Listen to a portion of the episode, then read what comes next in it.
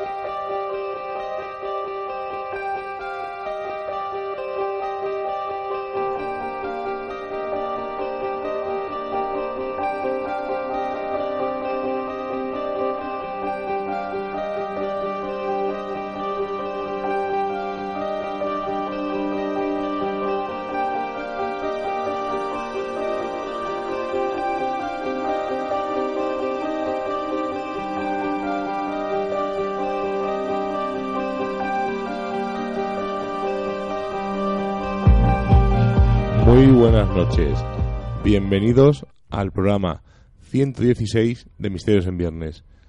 Un programa que vamos a hablar sobre una figura que ahora mismo nos contará nuestra compañera Seila Gutiérrez. Seila, buenas noches. Muy buenas noches, Miguel Ángel, y muy buenas noches a todos los oyentes. Bueno, cuéntanos, que hemos adelantado así muy brevemente. Vamos a hacer un homenaje a la muerte, a ese culto, a todos esos rituales que realizan todas las culturas, porque no tenemos que no nos podemos olvidar que absolutamente todas las culturas le dan un significado ritual a la muerte de los seres queridos.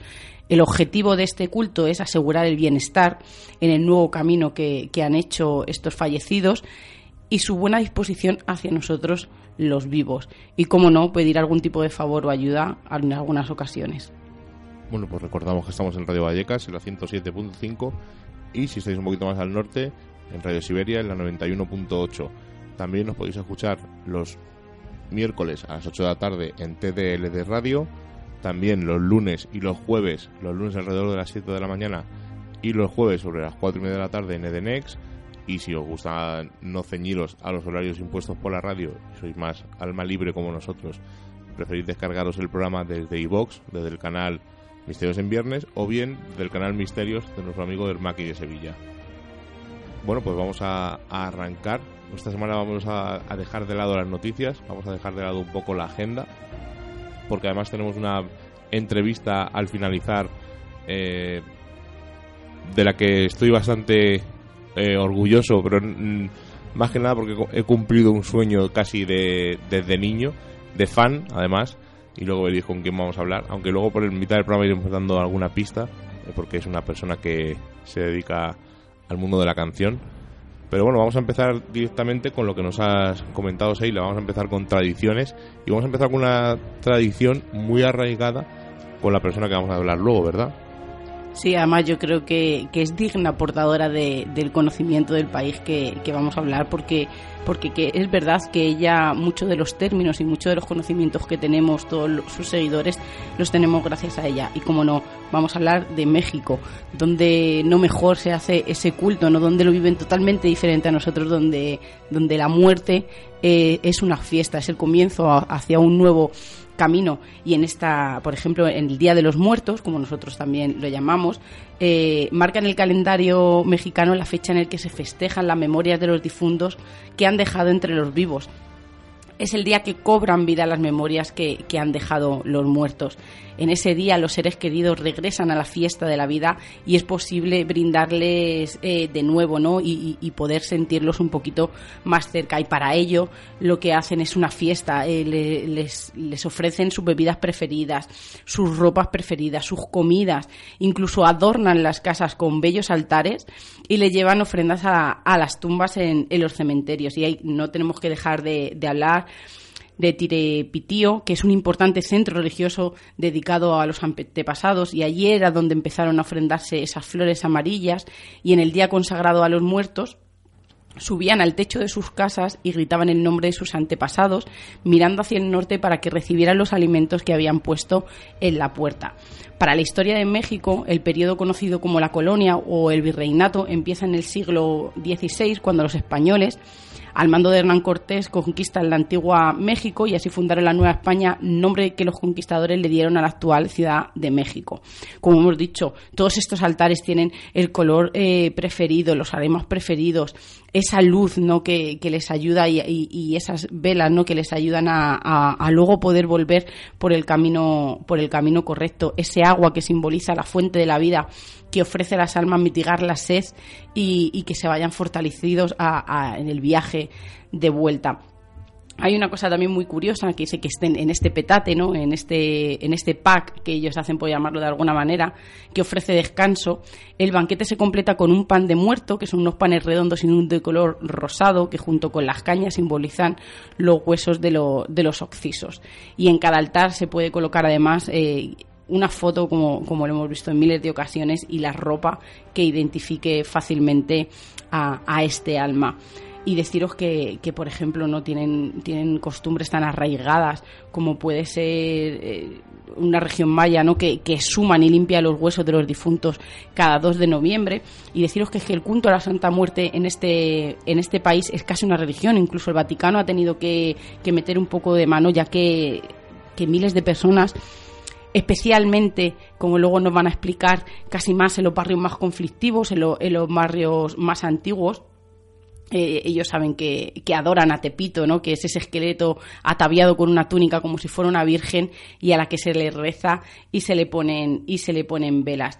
Y como no, tenemos que hablar de esas calaveras ¿no? que son típicas y son un icono del Día de los Muertos en, México, pero no tiene nada más que, que un, un, nacimiento ¿no? en el artista mexicano José Guadalupe Posada, que es célebre por sus grabados y que hizo de la muerte uno de sus temas más recurrentes y la representó como un esqueleto vestido de manera elegante. Así nació la Catrina, la figura emblemática del Día de los Muertos mexicano. Y luego hay una curiosidad que me ha gustado muchísimo, en la que, en la que lo llaman las calaveritas literarias, literarias donde se escriben versos prediciendo la muerte de otros. Son pequeños poemas jocosos y satíricos que se dedican a un vivo, vamos a decir que especialmente a políticos, y que tratan de su inevitable encuentro con la muerte. Todos hemos, cuando has dicho las calaveras, hemos recordado esas calaveras pintadas que están muy, muy de moda. Además, el Día de los Muertos se celebra también ahora aquí en España se empieza a celebrar poco a poco, igual que Halloween, se han ido implantando, son celebraciones que se han ido implantando poco a poco en nuestra cultura y creo que es muy interesante este tipo de, que, de culturas que se, metan con las nuestras y se introduzcan. Eh, sobre el Día de los Muertos, eh, podemos recordar tanto la escena inicial de una de las últimas películas de James Bond, en plena fiesta del Día de los Muertos, o por ejemplo la próxima película de Pixar, que se llama Coco, que se estrena a finales de este año, eh, influenciada por ese mundo mágico del Día de los Muertos. O, si sois jugones, ya sabéis que aquí en Misterios en Viernes nos gusta tocar todo el tipo de cultura pop que esté relacionada con, el misterio. Uno de los videojuegos mm, no más famosos, pero sí más reconocidos en cuanto os diga que es, eh, estamos hablando de Green Fandango, una aventura gráfica de LucasArts, donde eh, Manny Calavera es un abogado que recibe a los muertos y hay como una especie de eh, extraño caso muy curioso una, historia muy entretenida y todo gira alrededor de ese universo imaginario del Día de los Muertos con esas calaveras y esos dibujos, esas, pinturas y desde luego es un videojuego muy interesante por echarle un ojo. Y además yo creo que es el escenario perfecto y lo, y lo ha sido durante décadas para, para inspiración en, un montón de leyendas, leyendas urbanas y historias alrededor de este día, ¿no? De, de aquellos excursionistas que no hacen caso, salen a la calle eh, aquella noche y, los difuntos que, se han levantado se los llevan. Bueno, pues yo voy a contar una de las tradiciones más curiosas que he encontrado, es en la tradición de la cultura rumana. Y cuando alguien muere, eh, un familiar muy cercano eh, procede a lavarlo con cuidado lo rocían con agua bendita y lo visten con ropa limpia, a, ser posible recién comprada para esta ocasión. Eh, se le ata la mandíbula, se le atan las manos y se le atan los pies y el cadáver debe vestir, eh, debe estrenar ese día zapatos nuevos, mientras que ninguno de los asistentes que va al funeral debe estrenar calzado. Las mujeres fallecidas no pueden vestir de negro para evitar que regresen del más allá y embrujen la casa. Una vez está el cadáver limpio, se coloca o bien sobre una cama o sobre un soporte especial que proporciona la iglesia. En ocasiones, y como hacían los antiguos griegos, para pagar eh, la travesía del Hades, guiada por Caronte, se le coloca unas monedas en las manos del difunto para pagar esas aduanas por las que supuestamente va a transitar. Aunque los más hermosos cristianos eh, no respetan esto, lo consideran un poco pagano. Habitualmente, sobre el pecho del difunto se coloca un icono o sus propias manos eh, sosteniendo una cruz. Antes de depositar el cuerpo dentro del ataúd, existe la costumbre de rodearlo tres veces con un recipiente de incienso para alejar los malos espíritus. Una vez en la caja, algunas familias colocan un espejo, un peine o una aguja para que el difunto, eh, supuestamente son cosas que puede necesitar en el más allá, eh, aunque los más ortodoxos se niegan a, a usar corta uñas o peines porque dicen que aparentemente no van a usar este tipo de, cosas.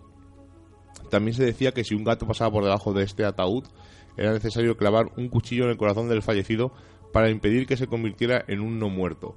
Como vemos, la tradición de los vampiros en Rumanía está totalmente arraigada.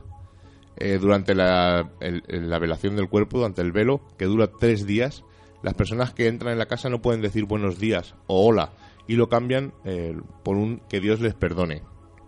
Por la noche, la gente se reúne alrededor del ataúd en la misma habitación y a medianoche se sirve comida y bebida para la gente que está allí, con lo cual se quedan normalmente los más allegados. No se separan del cadáver y se aseguran de que una o varias velas estén siempre encendidas. Mientras que el ataúd está en la casa o se, o, eh, se está velando el cuerpo en la cama, todos los espejos se cubren con tela para evitar que el alma, del difunto eh, quede atrapada. También dicen que para evitar que alguien de los que está allí velando vea su imagen en ese espejo, porque hay una vieja superstición que dice que si alguien se ve reflejado en el espejo durante ese velatorio, será el siguiente en morir. También abren las puertas y las ventanas y permanecen abiertas para facilitar el viaje del alma hacia el cielo o hacia el, lugar donde vaya. Hemos dicho que estaban todas las velas encendidas, tenían una vela o dos y estaban siempre encendidas durante esos días. También tienen que tener encendidas durante todo el día, durante estos tres días, todas las luces de la casa. Es una cosa muy curioso. Para indicar que alguien ha muerto, eh, se coloca un paño negro con el nombre del fallecido, su fecha de nacimiento y su fecha de defunción. Y no se retira durante 40 días. Durante este periodo también los familiares deben llevar algo, algo un pedazo de tela negra y, nuestro curioso, los varones no pueden afeitarse dependiendo de la zona donde sea, pues eh, dicen que el llanto puede ser o bien una muestra de respeto o bien una grosería hacia el difunto, porque impide que sus lágrimas eh, alegren el camino hacia el más allá, por así decir. Una casa, una causa, perdón, una costumbre respetada eh, en muchos sitios, sobre todo en los pueblos, es la procesión. Además, aquí en España todavía se, se hace el llevar el, el ataúd. Y desde la casa del difunto hasta el cementerio. La encabeza un grupo de hombres portando banderas negras con la esfinge de los santos, iconos y una cruz, seguido de varios sacerdotes. Una vez en el cementerio, los sacerdotes realizan un breve servicio y el cadáver se sepulta directamente en la tierra, con los pies y las manos desatadas. Cuando se termina el entierro se realiza la pomaná, una espléndida comida servida por la familia a los asistentes al entierro, celebrada por el perdón de los pecados del difunto y la salvación de su alma. Esta celebración se repite a los 40 días del funeral. Además, no se, hace, se puede hacer bien en casa o bien en restaurantes.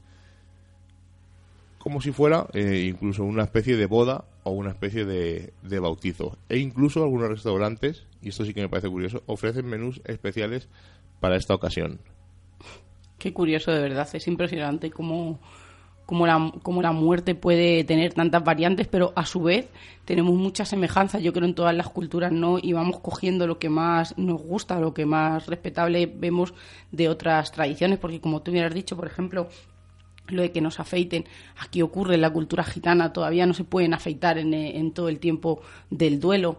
Eh, todo eso de, por ejemplo, el camino hasta el cementerio, que nosotros también. Así que eh, es curioso ver cómo, cómo hay cosas ¿no? que, te sorprenden aún, pero otras que, que, se han ido fijando ¿no? o asemejando y tenemos cosas muy parecidas en nuestra cultura a los fallecidos. Antes de que hables del Festival de, de los Fantasmas, vamos a escuchar una canción de la persona que vamos a entrevistar. Pero vamos, un, un cachito, vamos a escuchar nada, unos acordes.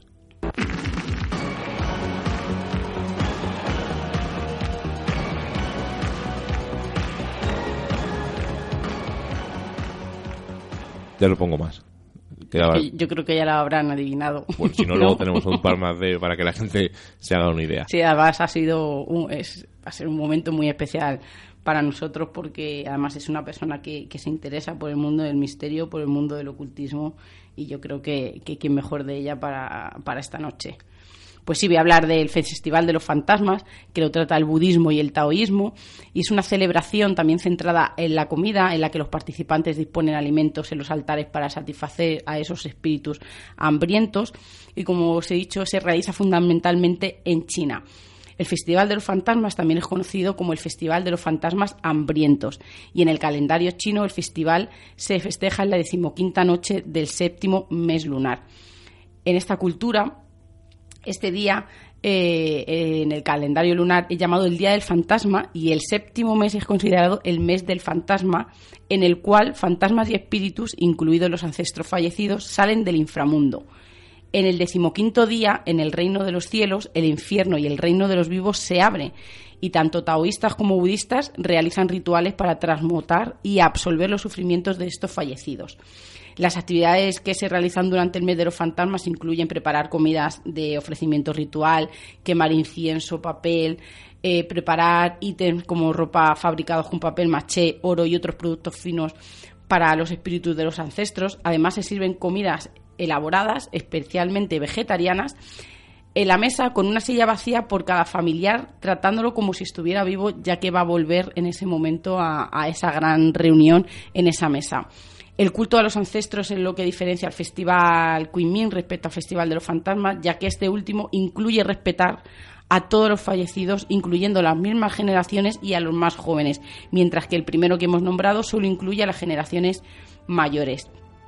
También la sigue la tradición y sabemos que en China es muy común de comprar y soltar pequeños botes de papel y linternas en el agua con el fin de guiar a los fantasmas y espíritus de los ancestros perdidos y otras deidades.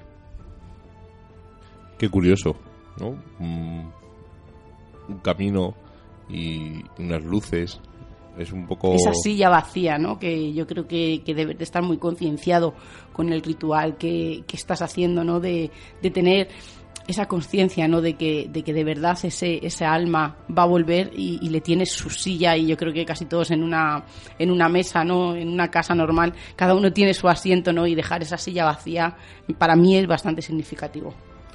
Vamos a hablar de un clásico, si no hablamos de él sería pecado casi decirlo. Eh, vamos a hablar de Halloween, aunque no sea época ni corresponda, pero vamos a recordar de dónde viene eh, esta fiesta.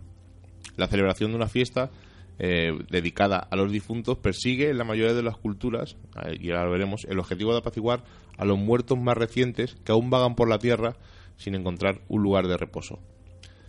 Entonces, basándonos en esto, vemos que Halloween es una fiesta de origen pagano que se celebra la noche del 31 de octubre, víspera del Día de Todos los Santos, y que tiene sus raíces en el antiguo festival celta conocido como San Jaime, que significa literalmente fin del verano, y se celebraba al finalizar la temporada de cosechas en Irlanda para dar comienzo al Año Nuevo Celta, coincidiendo con el solsticio de otoño.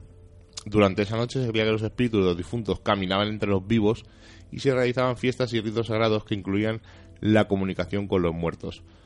Además, era habitual colocar una vela encendida en las ventanas para que los muertos encontrasen su camino. Recordamos que cuando hablamos de las misas, misas negras, de las misas satánicas, decían que la misa más, la fecha más, para hacer la misa más importante era este 31 de, de octubre, que es un día donde supuestamente los muertos transitan. Pero eh, siempre hemos dicho que el día 1 es el día de los muertos y no es tenemos ese error. Hemos, ya hemos comentado que es la víspera, el día 31 la víspera del Día de Todos los Santos, que es el día 1 de noviembre. Y el día 2 es la conmemoración a los fieles difuntos, o también llamada vulgarmente Día de los Muertos, Día de los Difuntos, o incluso en algunos sitios el Día de las Ánimas se celebra el día 2 de noviembre, como os he dicho, complementa al Día de Todos los Santos y el objetivo es orar por aquellos fieles que han acabado su vida terrenal y sobre todo por aquellos que no se, se encuentran aún en estado de purificación en el purgatorio. Todos recordamos Halloween, todos recordamos esa figura, esa calabaza que hay en muchísimas puertas. Y vamos a ver de dónde viene esta tradición de poner una calabaza hueca con una vela dentro o con una luz. Pues viene de una leyenda eh, muy conocida y la vamos a recordar brevemente. Vamos os la voy a leer textualmente. En una lejana noche de brujas, un pendenciero irlandés con fama de borracho llamado Jack tuvo la mala fortuna de encontrarse con el diablo en una taberna. A pesar del alcohol ingerido, Jack pudo engañar al diablo ofreciéndole su alma a cambio de un último trago. El diablo se transformó en una moneda para pagar al camarero, pero Jack, que aparte de borrachín era harto tacaño, rápidamente cogió esta moneda y se la puso en el monedero que tenía grabado una cruz. Así que el diablo no pudo volver a su forma original y Jack no le dejó escapar para que no tuviera que pedirle su alma eh, a cambio. Durante diez años llevó al diablo en ese monedero y él, llegaron a un acuerdo que si pasaban estos diez años eh, le abriría pero que no tenía que pedirle su alma a cambio. Ya, el diablo accede y eh, se vuelven a reunir a los diez años y el diablo le dice que viene preparado para llevarse su alma, porque el pacto había sido, como he dicho, de 10 años. Pero Jack, que aparte de tacaño y aparte de borrachín, era bastante ingenioso, le dijo, iré de buena gana, pero antes de hacerlo, ¿me traerías la manzana que está en ese árbol, por favor? Eh, nos imaginamos, ¿no? A Jack y al diablo en ese cruce de caminos eh, típico de las invocaciones. Y el diablo, que decía que, bueno, como no tenía nada que perder, que se iba a llevar rápidamente a el alma de Jack, de un salto llegó a la copa del árbol, pero antes de que se diera cuenta Jack fue más rápido que el diablo y talló una cruz en el tronco. El diablo no pudo bajar y Jack le obligó a prometer que jamás pediría su alma nuevamente. El diablo, como evidentemente pensáis, no le quedó más remedio que aceptar y Jack quitó esa cruz y el diablo se fue. Muchos años después, Jack murió y cuando fue al cielo no pudo entrar porque había sido, como ya hemos dicho, un poco borracho, aparte había sido un poco golfo, había sido estafador, y viendo que no podía entrar al cielo, se encaminó hacia el infierno. Eh, al llegar a las puertas le recibe el diablo y le dice que no puede tomar su alma. Había hecho una promesa y el diablo nunca rompe sus promesas. Y le dice Jack, ¿y dónde voy a ir yo ahora? Y le dice el diablo, pues vuelve por donde, por donde viniste. El camino de regreso es oscuro del infierno y hace un terrible viento y no dejaba ver nada. El diablo le dio un poco de pena a este hombre y le lanzó un carbón encendido directamente del infierno para que se hallara en la oscuridad. Y Jack, eh, viendo que no podía cogerlo porque estaba totalmente, estaba muy muy caliente, cogió una calabaza que había al lado y lo metió en su, en su interior para que el viento fuerte no apagara este carbón. En otras versiones eh, dicen que en vez de una calabaza es un nabo. Pero vamos, lo, lo que tenemos asignado es la calabaza de toda la vida. Seila, que vamos a hablar del Tíbet. Creo que para mí ha sido el, el, ritual más, más centrado, no más racional, pero a la vez un poco, un poco duro. Vamos a hablar de, como le llaman, el entierro celestial que se celebra en el Tíbet y todos sabemos que los budistas tibetanos no creen en la resurrección, sino en la reencarnación y la vida eterna, por lo que para ellos eh, eh, el humano es solo un recipiente que se queda vacío cuando, cuando partimos. Y por ello, eh, y, debido a este pensamiento, ofrecen el cuerpo de los difuntos a los buitres, que son los llamados daikinis, considerados, considerados ángeles que bailan entre las nubes. Estos son los encargados de devorar la carne y, completar el, circo de, el ciclo de la vida, perdón, de igual modo que lo hacen con el resto de, especies en el planeta y por qué desechar la nuestra. Tras el fallecimiento, los monjes lamas rezan los cantos del libro de los muertos, durante tres días para ayudar al alma del difunto a cruzar los 49 eh, niveles del bardo que es el estado intermedio que precede a la reencarnación en la, en la rueda de la vida, y después los familiares recogen el cuerpo y ascienden por los empedrados caminos hasta las montañas, donde tendrá este lugar, este entierro celestial que, del que estamos hablando. Allí el oficiante del ritual practica en el cuerpo varios cortes con un cuchillo muy afilado y el objetivo es exponer los músculos y los órganos internos para que sean devorados por estos buitres en pocos minutos, como podéis imaginar, los tejidos blandos eh, desaparecen. los huesos y el cráneo, que es, la forma ¿no? y, lo más duro, eh, son recogidos para ser triturados y eh, usando un hacha y un martillo eh, poderlo hacer trozos pequeños y actos seguidos se mezclan con harina y de nuevo son entregados a los buitres en la que esta vez totalmente desaparece el cuerpo. Y terminada esta ofrenda, los familiares regresan a su casa y los buitres alzan el vuelo llevando así los restos hasta el cielo. Creo que, que es una cultura muy arraigada. Creo que es una cultura muy, muy racional, ¿no? Porque ¿por qué no seguir el ciclo de la vida? Nosotros somos un animal más y, en ese ciclo donde el cuerpo no debe de alimentar a otros, aquí se ve reflejado perfectamente, pero no, no se olvidan de esa parte espiritual, de esos rezos, de, ese bálsamo ¿no? para la familia que saben perfectamente que hay alguien velando ¿no? por el alma de ese difunto y no tiene nada que ver que el cuerpo esté presente o no. Bueno, vamos a, poner otros acordes de otra canción y nos hablas ahora mismo de, de Papúa, de Nueva Guinea.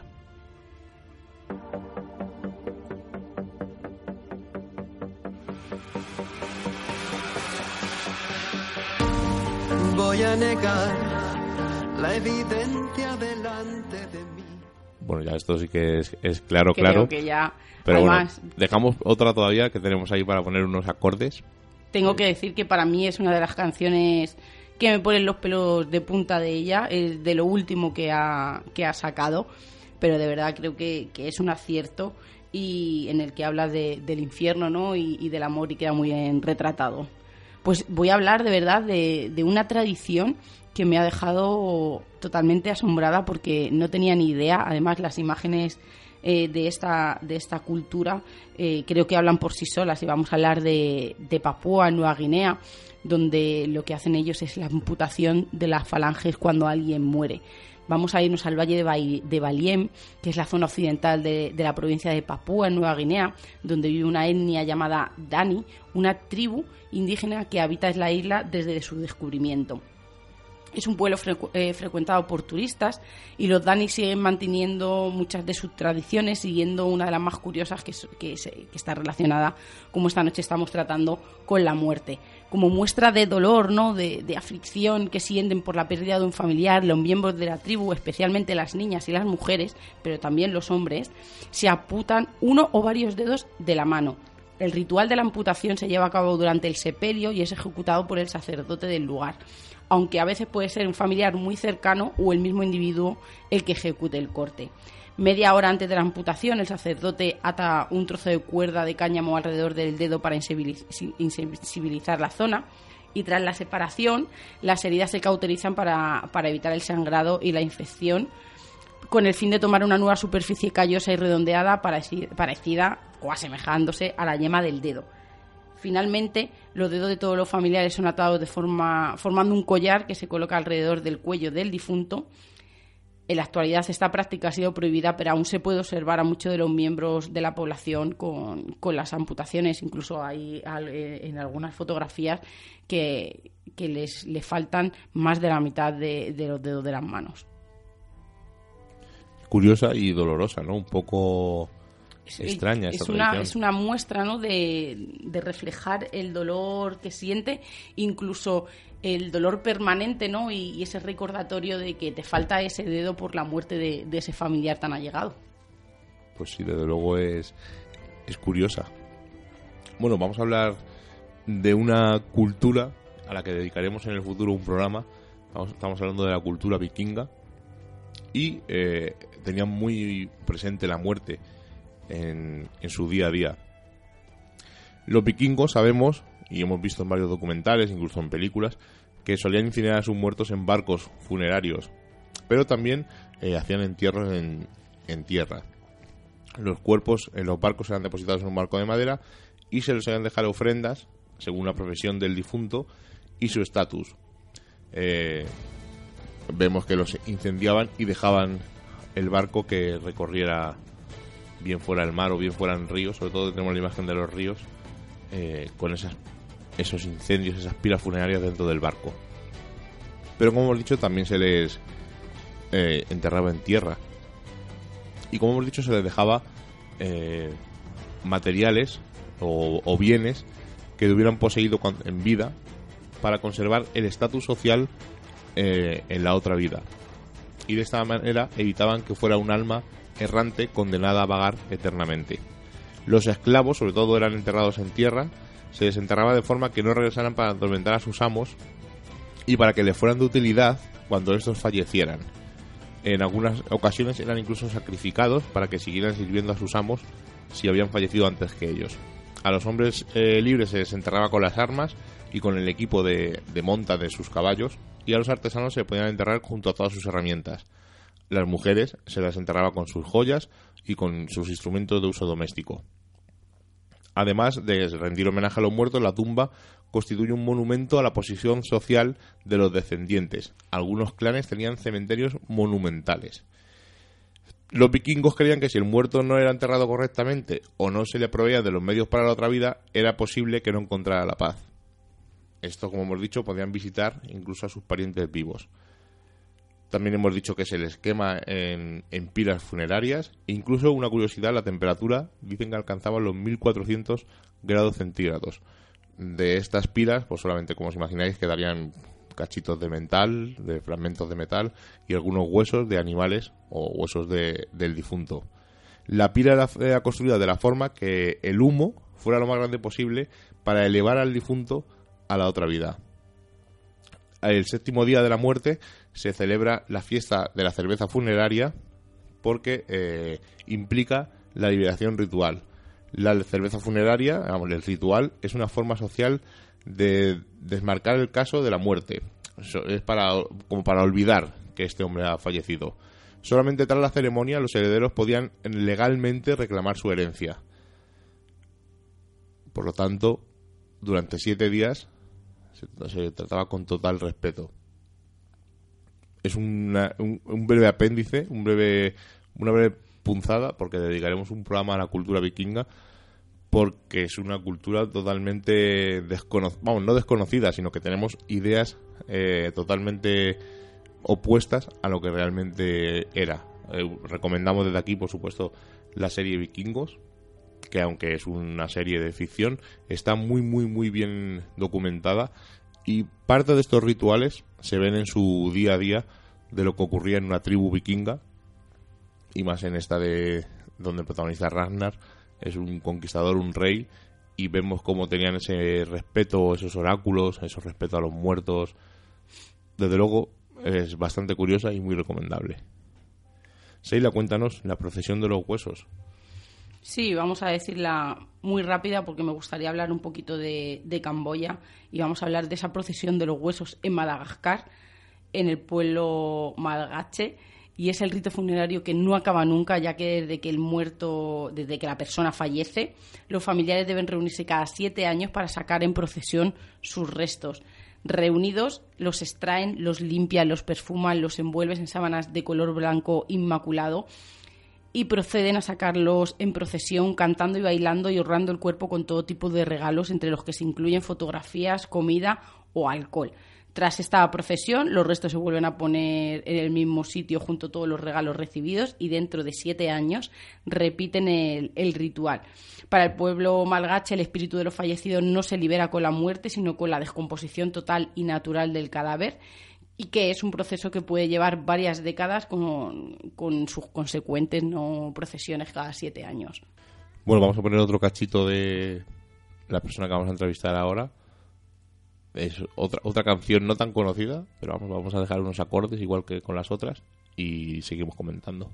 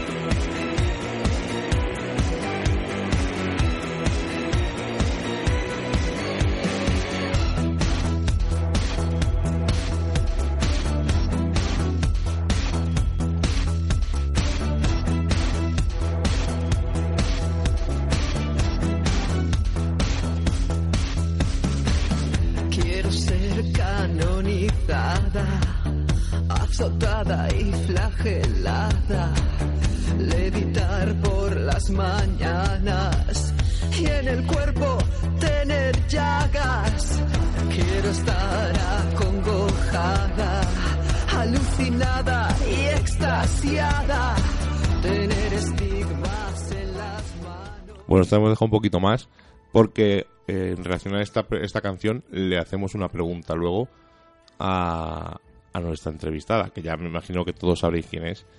Pero si no, dinos, Seila, quién es, haz los honores. Bueno, pero antes de decir quién es, venga, vamos a hacer un poco ahí, que dejamos ahí ese intríngulis, Sí. aunque casi todo el mundo el lo sabrá. último, el último, que, que es muy interesante. Nos vamos a ir a Camboya, eh, llamado Chumben, que es una celebración que dura, por eso digo que es muy extraña, 15 días entre mediados de septiembre y mediados de octubre, donde los camboyanos creen eh, que durante la celebración la línea divisoria entre el mundo de los vivos y de los muertos es tan fina que los espíritus se acercan buscando a sus seres queridos. Eh, los camboyanos atraen a sus espíritus con ofrendas de comida, como muchos de, de los casos y de los rituales en todas partes del mundo de los que hemos hablado. Y es una, es una celebración de alta religiosidad, por lo tanto los curiosos turistas deben observar los rituales, nunca pueden participar, respetando algunos parámetros de vestimenta y de comportamiento. Este día es el momento en el que muchos de los camboyanos eh, presentan sus respetos a los familiares que han perdido hasta siete generaciones atrás y donde los monjes cantan sutras en lengua palí durante toda la noche continuamente sin ninguna interrupción, ni siquiera para dormir, como preludio de la apertura de las puertas del infierno, que es un acontecimiento que se cree que sucede una vez al año y que está ligado a la cosmología del rey y ama proveniente del canon palí. Durante este periodo en las que las puertas del infierno están abiertas, se supone que los fantasmas de los muertos, eh, que son muy activos, las ofrendas de comer, eh, se realizan todo para beneficiarlos y pudiendo algunos de estos fantasmas conseguir acabar con su periodo de purgación, mientras que otros pueden abandonar el infierno temporalmente a pesar eh, de que al finalizar esta festividad tendrán que volver para seguir sufriendo. Eh, los parientes que no se encuentran en el infierno, que se encuentran en el cielo o que ya están reencarnados, también son imaginados para que se beneficien de, de estas ceremonias y son recordados. En los templos adheridos al protocolo canónico, estas ofrendas de comer las realizan los laicos, que se las entregan a los monjes budistas vivos, a pesar de que así se genera una especie de mérito que indirectamente beneficia a los muertos.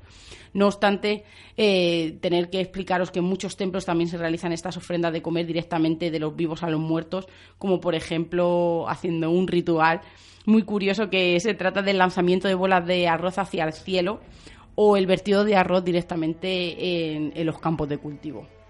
Bueno, pues relacionado con eso, eh, vamos a contar una cosa de los japoneses que tienen un dios de la muerte llamado Shinigami. Eh, lo hemos comentado en el programa que hablamos sobre la cultura japonesa, lo comentamos, y son dioses que invitan a los seres humanos hacia la muerte o inducen sentimientos de querer morir en los seres humanos. Hemos obviado un poco la religión china y la religión japonesa, eh, todos los conceptos relacionados con la muerte, porque es tan amplia que cualquier bebé aprendiz que hubiéramos hecho se hubiera quedado en nada. Por lo tanto, no descartamos que en un futuro hablemos sobre ello, pero de momento lo hemos dejado un poquito de lado. Seila, bueno, ya sí que a los honores, presenta a quien hemos entrevistado. Es un honor hacerlo y como no vamos a hablar de una figura, de un icono de la movida madrileña, estamos hablando de María Olvido Gara, eh, como todos la conocemos como Alaska.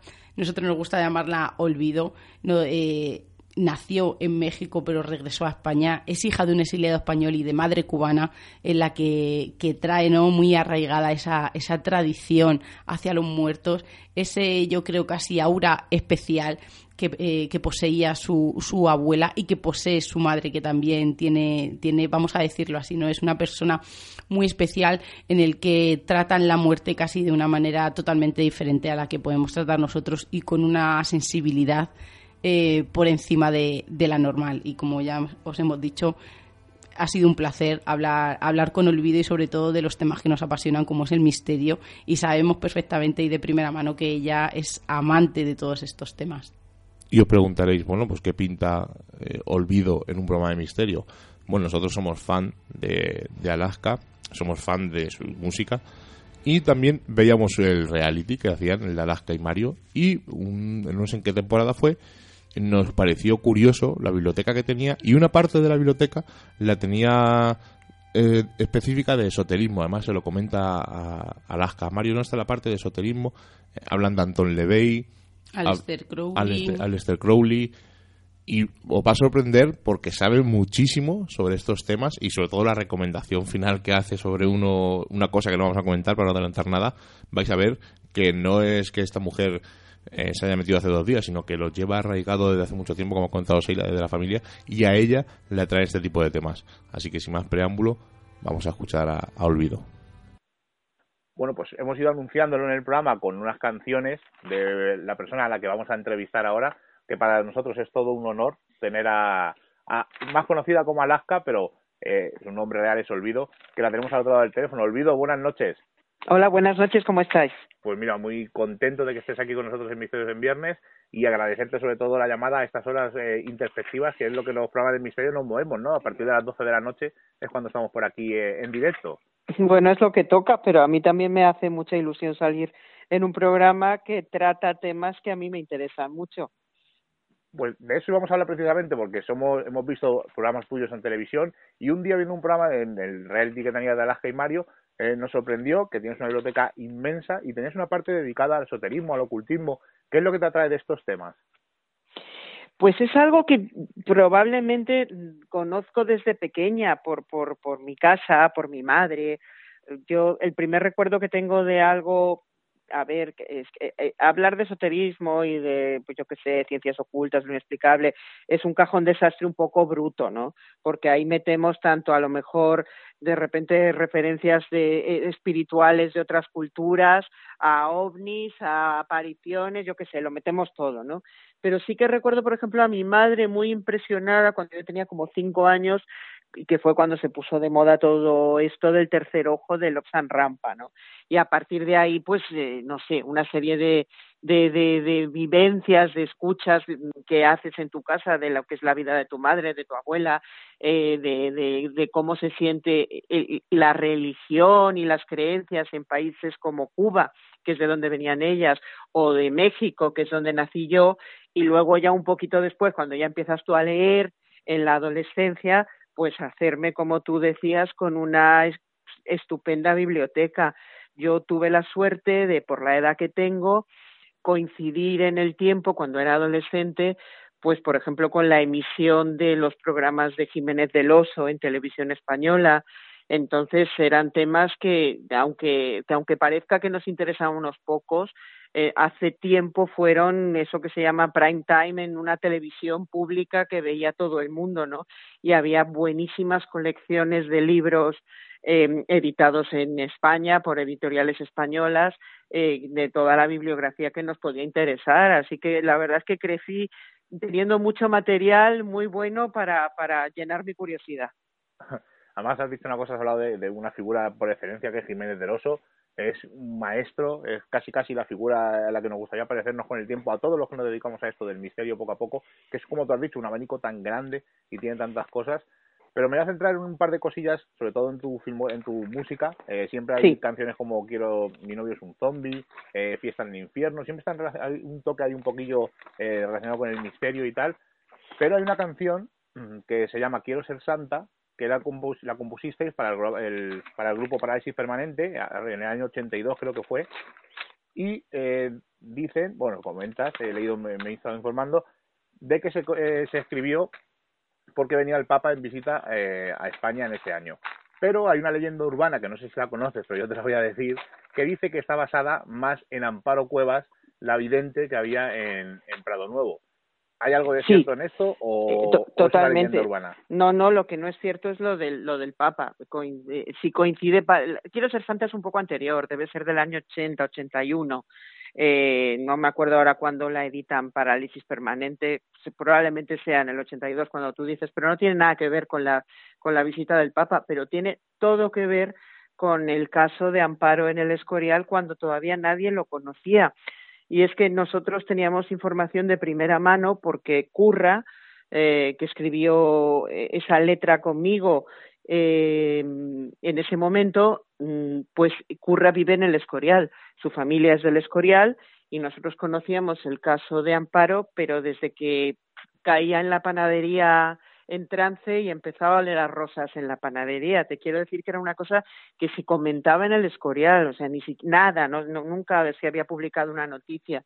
Y a partir de ahí eh, hablando con Curra, Curra pues tenía un hábito de cuando era chiquitita y esas cosas empezamos a hacer esa letra y, y sale directamente de, de, ahí, así que no es una leyenda urbana, es totalmente cierto. Oh, pues, pues, me das una alegría, porque yo pensaba que era leyenda urbana y mira, al, al, contrario, la leyenda urbana es lo del Papa, la visita del Papa. Exacto, eso no tiene nada que ver, la verdad es que el Papa no era una figura que nos atraía y Amparo Cuevas sí era una figura que nos atraía. Sí, desde luego es una figura atrayente y la historia alrededor de Amparo Cuevas es eh, espectacular y de hecho vamos a dedicar en un futuro un programa a, a esta figura. Genial. Otra, otra, cosilla, sé que eres una aficionada a, al cine, te encanta. Eh, tu grupo, el actual, se llama Fangoria. ¿Es un homenaje a la revista eh, cinematográfica que hay en Estados Unidos o es una simple casualidad? No, casualidad ninguna. Fangoria a, a mediados de los 80 era, bueno, un referente, sigue siendo, es una revista Exacto. que se sigue editando, pero eh, yo empecé a conseguirla pues en, a mediados de los 80 más o menos, que es cuando, cuando empieza ya a editarse y a, y, a, y, a, y a darse a conocer un poco fuera de lo que es eh, pues Nueva York, que es donde se editaba, ¿no? Eh, entonces nosotros pusimos el nombre del grupo, de hecho hay una anécdota, nosotros pusimos el nombre del grupo, lo registramos y cuando la revista Fangoria sacó su edición española, que duró muy poquitos números, fue como en el año 90 más o menos y yo creo que sacaron cinco o seis números, no sacaron sí, más. Seis fueron. Exacto, pues nos tuvieron que pedir permiso para mm, poder editar su revista y por supuesto se lo dimos porque a mí estas cosas de los permisos me parecen muy tontas, ¿no?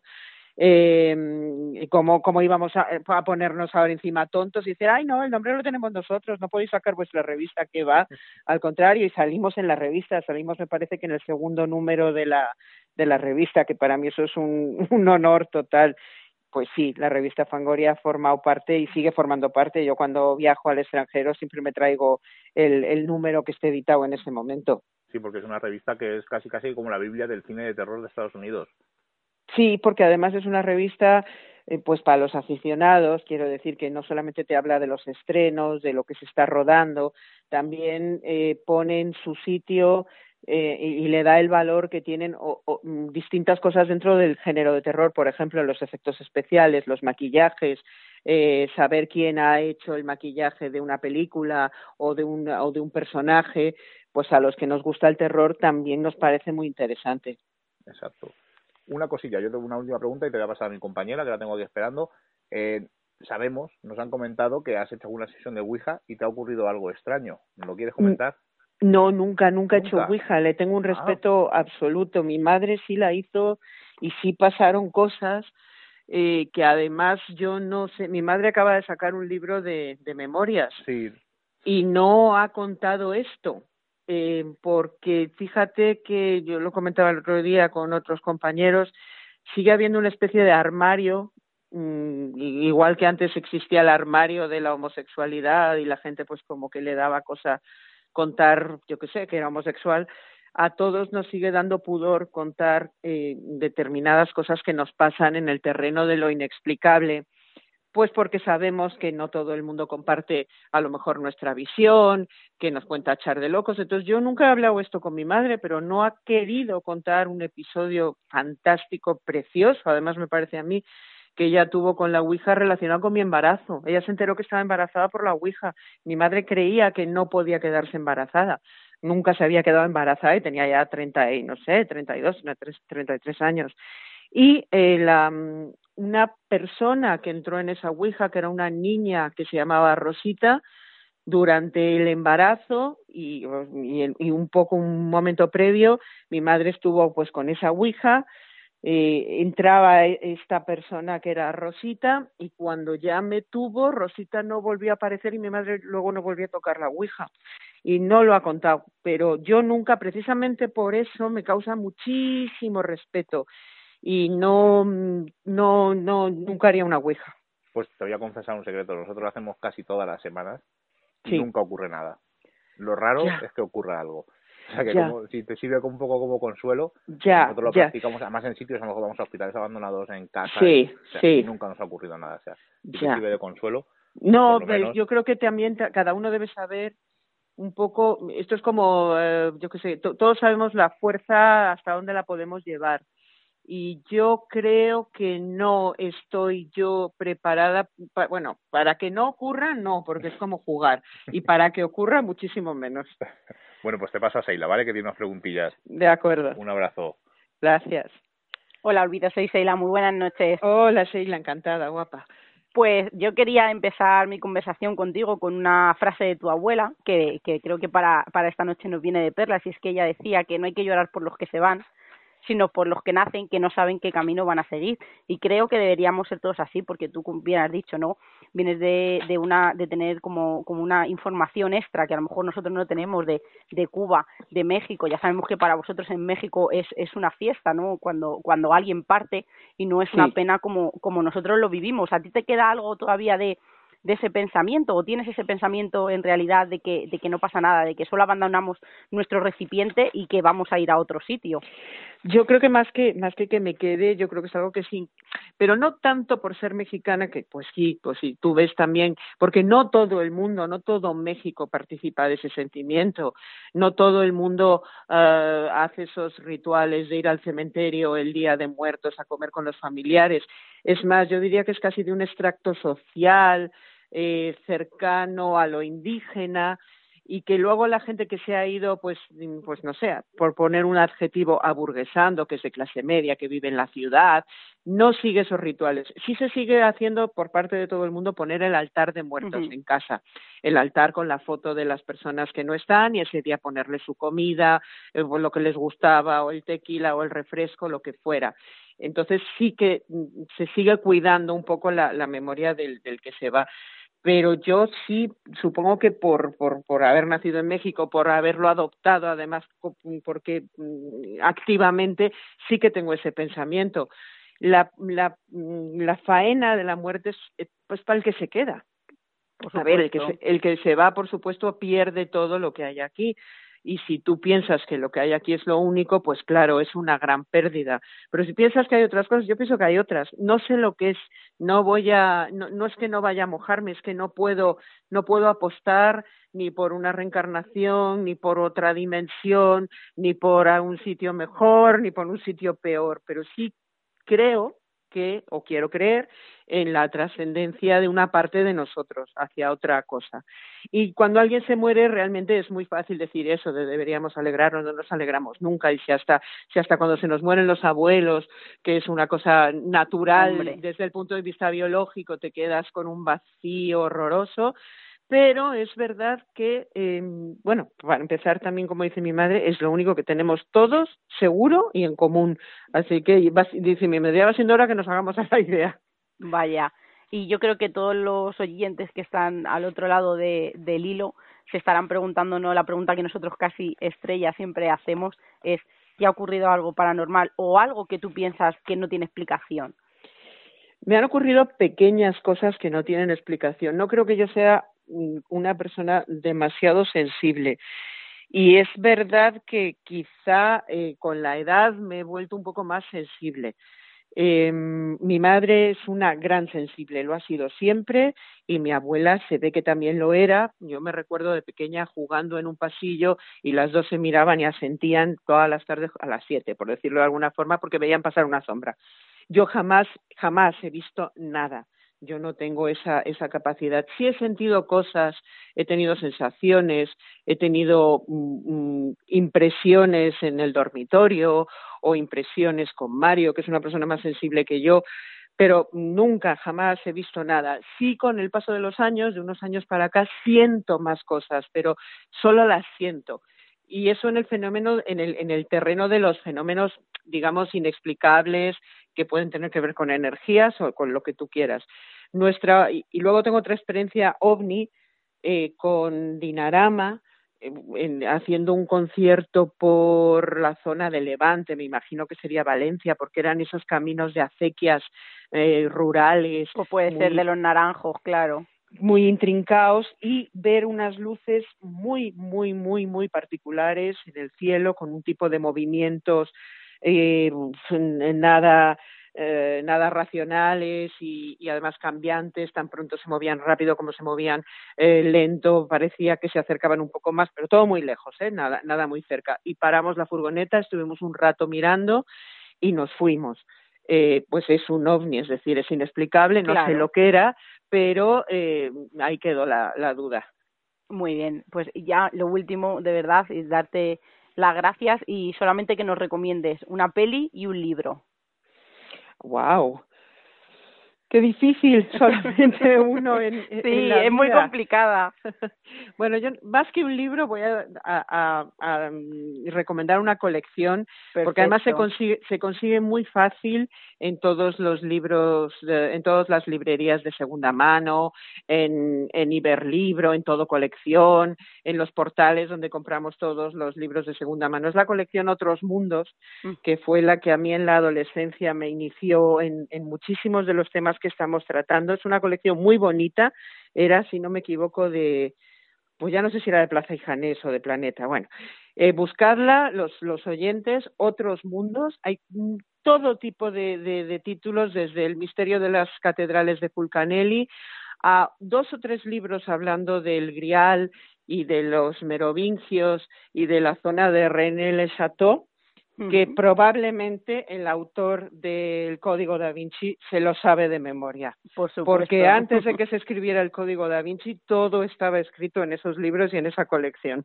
Es de Plaza y Janés y además decirte que, Janés, que sí. muchos de nuestros amigos han querido hacer un pequeño homenaje y la han llamado la Biblioteca del Misterio, que va a empezar a, a salir ahora genial. ahora nuevamente así que yo creo que es una idea genial la que han tenido wow, porque porque nunca claro no sí. hay que olvidar a esos grandes genios de verdad olvido ha sido un placer que nos estés hablando de los temas que a nosotros nos apasiona de, mí, que hayas tenido un minutito eh, en tu en tu apretada agenda que lo sabemos así que de verdad ya sabes que Misterios en Viernes está abierto para lo que queráis estamos aquí en Radio Vallecas así que yo creo que sería un, un buen sitio para hacer un día una reunión del misterio. Pues encantada de veros siempre que siempre que sea posible. Muchísimas gracias Olvido. Un beso hasta luego. Hasta luego. Chao chao. Vuelvo a decirlo mil gracias a, a Raquel que fue la Por que supuesto. estuvimos hablando con ella. Mil gracias a Olvido. Que hemos Eh, tenido mil problemas para poder contactar con ellos. casi casi hemos estado un año que no hemos podido, hubo una serie de problemas, eh, cuando íbamos a hacer la entrevista se fue a México, bueno, hemos tenido una serie de catastróficas desdichas, como nos gusta decir aquí, pero por fin conseguimos hablar con Olvido, ya habéis oído, es una persona encantadora, es como la veis en televisión, o sea, que era una, una charla entre amigos y ojalá en un futuro podamos conocerla en persona. Además, yo quiero señalar de, de Olvido que, que sé, ¿no? Que perfectamente que es una persona que te gusta o que no te gusta, porque casi no hay término medio con, con su trabajo, estoy hablando con su trabajo, pero en la parte personal creo que, que aparte, ¿no? De todo el mundo que diga así de la movida madrileña y tal, no, pero es una persona muy respetada dentro de, de la cultura en España sobre todo también en la cultura mexicana. Además, es una persona que muy racional y que las cosas que dice eh, son escuchadas y muchas tomadas en cuenta. Porque creo que es, que uno de los, vamos a decirlo, de los personajes, eh, ma- eh, hablando de Alaska, eh, más respetados dentro de dentro de, de nuestra cultura y de nuestro folclore. Es toda una figura, es- ha sido emblemática, ha sabido reinventarse con el Sí, tiempo. por supuesto. y por lo tanto vuelvo a decir muchísimas gracias a Raquel su agente Sí. que nos permitió que se ha esta portado entrevista. increíble. Es la excepción ¿no? de alguien tan famoso que al final te parece que está en un pedestal y en este caso no, porque de verdad Raquel se ha interesado por nosotros, nos ha contestado a todos los correos que le hemos mandado y se acordaba perfectamente de, de contestarnos en, en las fechas dichas. bueno pues la semana que viene no sabemos todavía de qué vamos a hablar No estábamos tan nubilados ¿no? con la entrevista de esta semana, pero bueno, algo de misterio, ¿no? sí evidentemente hablaremos de misterio así que ya nos despedimos sin más nos vemos la semana que viene nos escuchamos la semana que viene aquí en Misterios en Viernes Seila muy buenas noches Muy buenas noches, Miguel Ángel. Como ya hemos pasado el umbral mágico de la medianoche y nos reclama el misterio, nos ocultamos nuevamente en nuestras guaridas a seguir con nuestra vida mundana. y la próxima semana nos volveremos a encontrar con nuevos temas del misterio, los cuales no revelaremos en su totalidad, porque recordad, estáis escuchando en Radio Vallecas, en la 107.5, y en Radio Siberia, en la 91.8, Misterios en Viernes. Hasta la semana que viene.